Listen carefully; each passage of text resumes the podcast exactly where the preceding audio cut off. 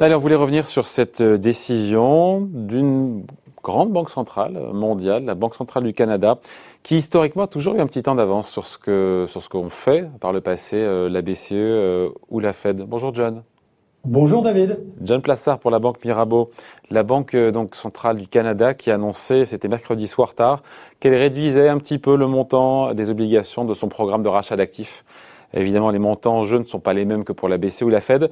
Mais voilà, c'est un signal intéressant qui est passé un petit peu, faut le dire, euh, qui n'a pas fait les gros titres du, de, de, la presse, mais c'est une première banque centrale d'envergure qui fait ce qu'on appelle du tapering, que feront un jour évidemment la Fed en premier et la BCE suivant. Tout ça n'est pas anodin quand même. Hein. Non, du tout. C'est très très important. C'est beaucoup plus important. Alors le, le parce qu'on se dit Banque centrale du Canada, euh, non oui, mais vous savez, euh, comme vous le disiez avant, c'est que c'est une banque centrale qui souvent a, de l'avance sur euh, ce que fait la Réserve fédérale américaine. C'est des, des, des, des, voisins et qui ont une certaine politique économique assez semblable, je dirais. Et là, en fait, la politique, la Banque centrale du Canada a euh, avancé de trois mois son calendrier qu'elle estimait en début d'année. Donc, on voit qu'il y a une baisse des rachats d'actifs. Vous l'avez dit, ce qu'on appelle le fameux tapering, une normalisation. Elle continue d'acheter, mais elle achète moins. Elle était quoi, je crois, à 4 milliards. Elle passera d'ici quelques jours à 3 milliards pour le coup par, ah. euh, par semaine de rachat d'actifs. Exactement. Alors les taux, les taux directeurs ne changent pas, mais ce qu'on voit, c'est que on a une normalisation qui arrive. Alors la, la Banque centrale du Canada, pourquoi est-ce que euh, les médias en ont pas beaucoup parlé? Bah, Vous l'avez dit, c'est arrivé mercredi soir très tard. Il y avait la BCE qui parlait, mais c'est très important. Il faut surtout pas le minimiser, et surtout les raisons que sont données par la Banque centrale du Canada pour baisser ses rachats d'actifs. Alors première chose, c'est qu'elle dit que l'économie va mieux. Donc, euh, on est dans une amélioration de la croissance économique, puisqu'ils attendent pour cette année 6,5% de croissance sur 2021. On pourra voir après ce qu'attendent les États-Unis.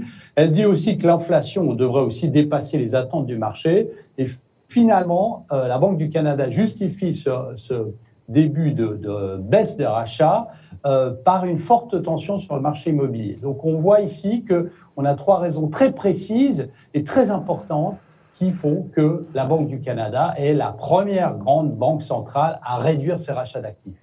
Ouais, euh, sachant que la, la, Banque centrale canadienne ne parle pas pour le coup de la campagne de vaccination.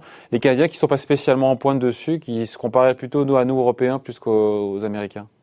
Ouais, vous avez tout à fait raison parce que si on regarde, vous avez un peu plus de 40% de la, population américaine qui a reçu euh, au moins une dose contre 22% euh, au Canada. Donc on voit ici que les États-Unis sont en avance si on prend euh, une comparaison avec les, Américains. Donc évidemment les, les, Canadiens sont plus proches de, de, la zone euro. Et puis aussi ce qui est intéressant de remarquer, c'est que on voit ici que la Banque du Canada, comme je disais avant, s'attend à 6,5% de croissance pour cette année. Mais la Fed, c'est exactement le même chiffre hein, qu'ils ont donné la dernière fois. Bon, ils se réunissent euh, la, semaine prochaine, ne devraient pas changer cet objectif. Et puis au niveau de l'inflation, euh, puisque le Canada met en avant, c'est la, la raison qui explique euh, la, baisse des rachats d'actifs, eh bien on a vu que dans les derniers chiffres de l'inflation, eh bien les États-Unis en mars étaient à 2,6% et Canada à 2,2%. Donc on voit là que même aux États-Unis, on est en avance sur cette inflation. Alors, la, question qu'on peut se poser, David, c'est évidemment qu'est-ce qui est, qu'est-ce qui est différent? Et là, il y a une chose, il y a deux choses de différentes qu'il faut, faut quand même noter, c'est que euh, au niveau de l'emploi, eh bien, au Canada, vous avez 90% des emplois qui avaient été perdus durant la crise du Covid qui ont été récupérés, alors qu'aux États-Unis, c'est la moitié. C'est 60%, donc c'est pas la même chose. Et puis il y, a un autre, il y a une autre raison aussi qui peut amener ou qui peut expliquer rythme de baisse des rachats d'actifs, c'est que là, vous avez la, la, la, Banque centrale du Canada qui possède plus de 40% des obligations du gouvernement. John Voilà. Vous entendez, David Ça y est, on vous a récupéré. Alors vous me disiez euh, Non, en fait, l'idée, l'idée ici, c'est qu'on voit que la, la, la, Réserve fédérale, euh, la Banque du Canada, donc, a euh, des arguments pour baisser ses rachats d'actifs tout en étant, tout, tout comme la Fed pourrait avoir ces, euh, ces, ces mêmes arguments. Et c'est juste au niveau de la possession, en fait, des obligations du gouvernement d'État, comme je disais avant, qui sont plus grands au Canada, puisqu'ils ont 40% de toutes les obligations du gouvernement fédéral en circulation. Et c'est pas la même chose aux États-Unis. Donc ici, on voit une chose, c'est que euh, globalement, euh, vous savez, euh, les marchés, qu'est-ce qu'ils attendent? C'est qu'à un moment ou à un autre, les banques centrales normalisent. C'est évident, puisqu'on a une campagne de vaccination qui est en avance aux États-Unis. Euh, la campagne de vaccination en Europe va finalement arriver euh, et, et, va donner, euh, de, de, de, de apporter la croissance en Europe en deuxième partie d'année. Et à un moment, on sait, on en a déjà parlé assez de fois ensemble, David, bah à un moment, il faudra vivre avec une normalisation des banques centrales. Ouais, et ça, c'est quelque chose, effectivement, qui peut un petit peu euh, bousculer les marchés actions à chaque fois qu'on l'a évoqué. Mais quand on voit la réaction des marchés d'actions euh, canadiens, ils n'ont pas été, pour le coup, bousculés par, euh, par cette annonce. On se dit pourquoi? Parce que parce que c'est ce qui compte, c'est ce que fera la Fed, ou parce que quelque part, la Banque centrale canadienne a peut-être aussi un peu a bien balisé le terrain en amont? Et c'est donc peut-être ce qui, ce qui nous attend aussi avec la Fed, si les choses sont bien amenées.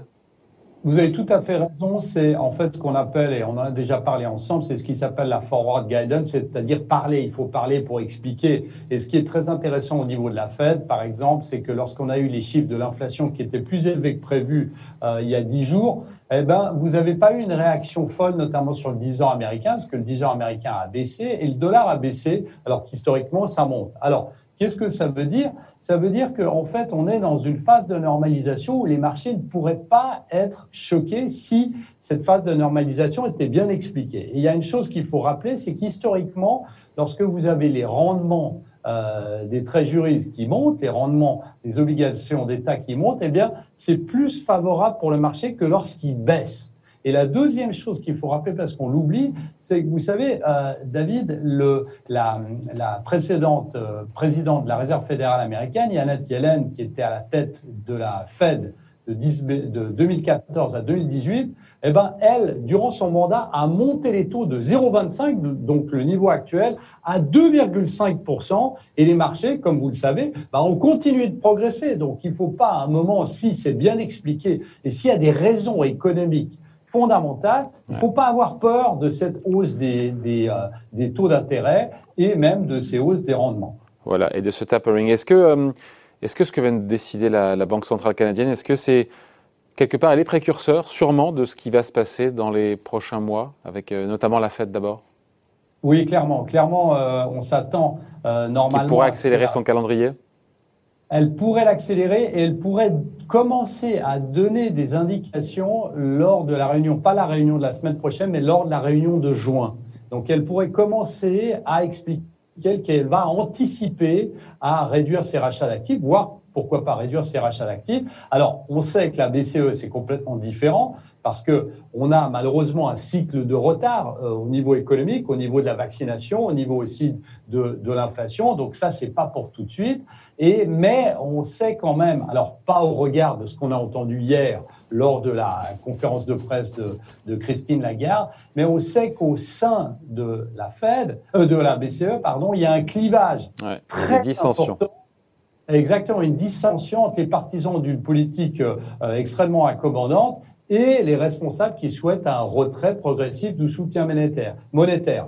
Donc on voit aussi ici, plus ça va avancer, et comme je disais avec un cycle de retard en Europe, mais plus ça va avancer, plus Christine Lagarde va être obligée eh bien, donner un peu plus à ceux qui veulent qu'il euh, y ait moins de soutien monétaire et qu'on vive en fait sans le soutien, enfin avec moins de soutien des banques centrales. Voilà, on voulait vous parler donc, euh, ce qui n'est pas anodin, de ce mouvement de la Banque centrale canadienne, donc qui, euh, qui initie son tapering à compter de la semaine prochaine. Merci beaucoup. Explication signée John Plassard pour la Banque Mirabeau. Merci John. Merci David. Salut.